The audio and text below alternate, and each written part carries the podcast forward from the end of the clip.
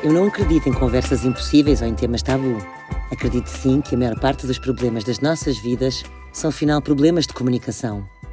Se é difícil pôr em palavras o que pensas e sentes, ou se ficas sem resposta, muitas vezes, fica desse lado e aprenda a comunicar melhor. Eu chamo-me Leonor Poeiras e em cada episódio vou partilhar uma história real e propor soluções práticas. Episódio 1 O que dizer quando não sabemos o que dizer? A Joana e o namorado acabaram ao fim de três anos. A pandemia não ajudou. Meses mais tarde, reataram uma relação. Mas desta vez. Eu sou a Joana. Adoro o meu namorado e apesar de estarmos melhor do que nunca, agora que reatámos eu não quero voltar a dividir casa. Adoro viver sozinha. Por isso vou adiando a conversa. Nunca sei por onde começar. A Joana não tem coragem para ter esta conversa. Quando nós não sabemos o que dizer, isso pode indicar muitas coisas. E uma delas é isto. Nós não temos coragem de expressar o que sentimos, de contar a verdade. Ora, não ter coragem de dizer a verdade, mesmo quando ela nos sufoca, é qualquer coisa que ninguém merece, certo? Eu antevejo logo um momento de grande ansiedade, dias de ansiedade, quem sabe até alguma angústia. Eh, ninguém merece sentir isto. E também o outro, a quem fica a faltar a nossa verdade, também não merece ficar ali meio preso, certo? Ou pelo menos ali à espera. Muito cuidado aqui porque ficar em silêncio é abrir a porta à cobardia. E todos, sem exceção, já estivemos neste lugar. Às vezes é muito mais fácil não dizer nada, não é? Ignorar aquela pergunta, ou ignorar aquela mensagem, ou ignorar aquele tema. Mas temos que ter cuidado porque ninguém quer ser cobarde, certo?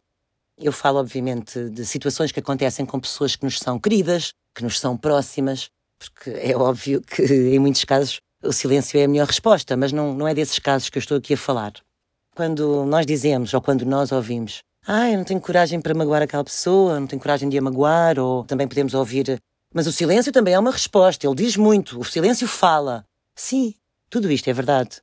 Às vezes, como eu estava a dizer, o silêncio é a minha resposta e diz muito, mas leva mais tempo, confunde e aprisiona o outro, a quem fica a faltar informação, certo? Para entender o que se está a passar. Portanto, quando nós ficamos em silêncio, estamos a privar o outro de perceber o que nós sentimos e de perceber a nossa verdade. Joana, conversas delicadas têm de começar de forma leve. E não só para a Joana, mas para todos aqueles que estão a ouvir, é proibido usar o tradicional precisamos de falar. Este é um dos maiores rastilhos para que uma conversa comece já com ansiedade e para que comece já com o outro à defesa. Por isso, o primeiro conselho é mesmo este. Isso provoca uma tensão automática e desnecessária. Olha, Joana, eu fazia qualquer coisa como. Tenho estado a pensar sobre isto voltarmos a viver juntos e até nervosa com isto, mas caramba, eu amo-te, não é? E tu a mim, portanto era o que mais faltava eu ficar nervosa. E sinto que ter estado sozinha me deu um bem-estar que gostava de falar contigo sobre isso. Qualquer coisa deste género, entendes? De uma forma leve. O segundo conselho, obviamente, é dizeres a verdade. Que estás feliz, porque é isso que me parece, não é?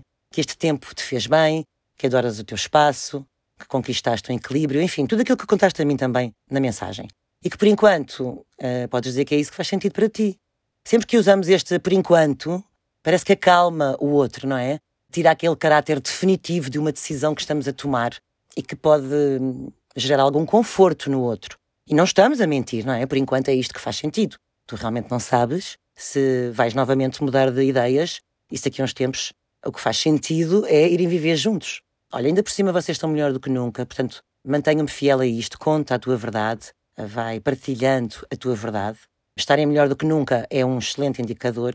E eu percebo que a conversa seja sensível, possivelmente o teu namorado vai achar que o problema é com ele, mas é só mostrar-lhe que não há problema nenhum, que gostas de namorar, que gostas de sentir saudades, que gostas de ter com ele de surpresa ou vice-versa, dessa possibilidade, não é?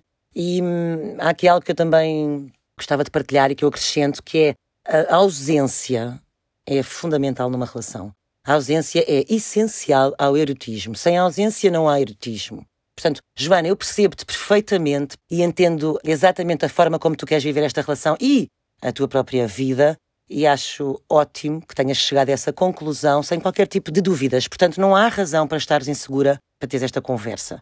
Assume que estás nervosa, Acho que isso é bom, acho que isso mostra a tua, o teu cuidado para com o teu namorado. Assume logo ao início que estás nervosa, mas que não há razão para estar nervosa, não é? Esta é a pessoa com quem tu escolheste dividir a vida. E é isso. Um, Vocês acabaram de agarrar a segunda oportunidade da vossa relação. A vida é assim mesmo, aliás, é cheia de oportunidades. E não há modelos de relação perfeita, não é? Parece-me a mim que vocês estão muito bem e que estão a construir o vosso modelo, o modelo de relação à vossa medida. Esse é o caminho, certo? É isso que ouvimos dizer dos especialistas. Vários casais, especialmente segundos casamentos, decidem morar cada um na sua casa. E depois também há aqueles casais, não são tantos, não é? Acho que não são tão comuns, mas também há aquelas pessoas que vivem juntas e dormem em quartos separados. Sinceramente, eu acho tudo válido, acho que namorar é preciso e faz bem e faz falta. Por isso, muito boa sorte, Joana. Este é um pequeno exemplo das ideias e ferramentas de comunicação que tenho para te partilhar neste podcast. Se precisas de um conselho prático que te ajude a comunicar melhor, deixa uma mensagem privada no meu Instagram, Leo Poeiras. No próximo episódio falamos sobre a dificuldade de pedir desculpa. Fala Poeiras é um podcast da Rede Público, com edição áudio de Aline Flor, com o design de Ruben Matos e com as vozes dos atores Catarine Casa e Ivo Canelas. Eu sou a Leonor Poeiras, a autora do podcast que está no ar para te ajudar a expressar-te melhor.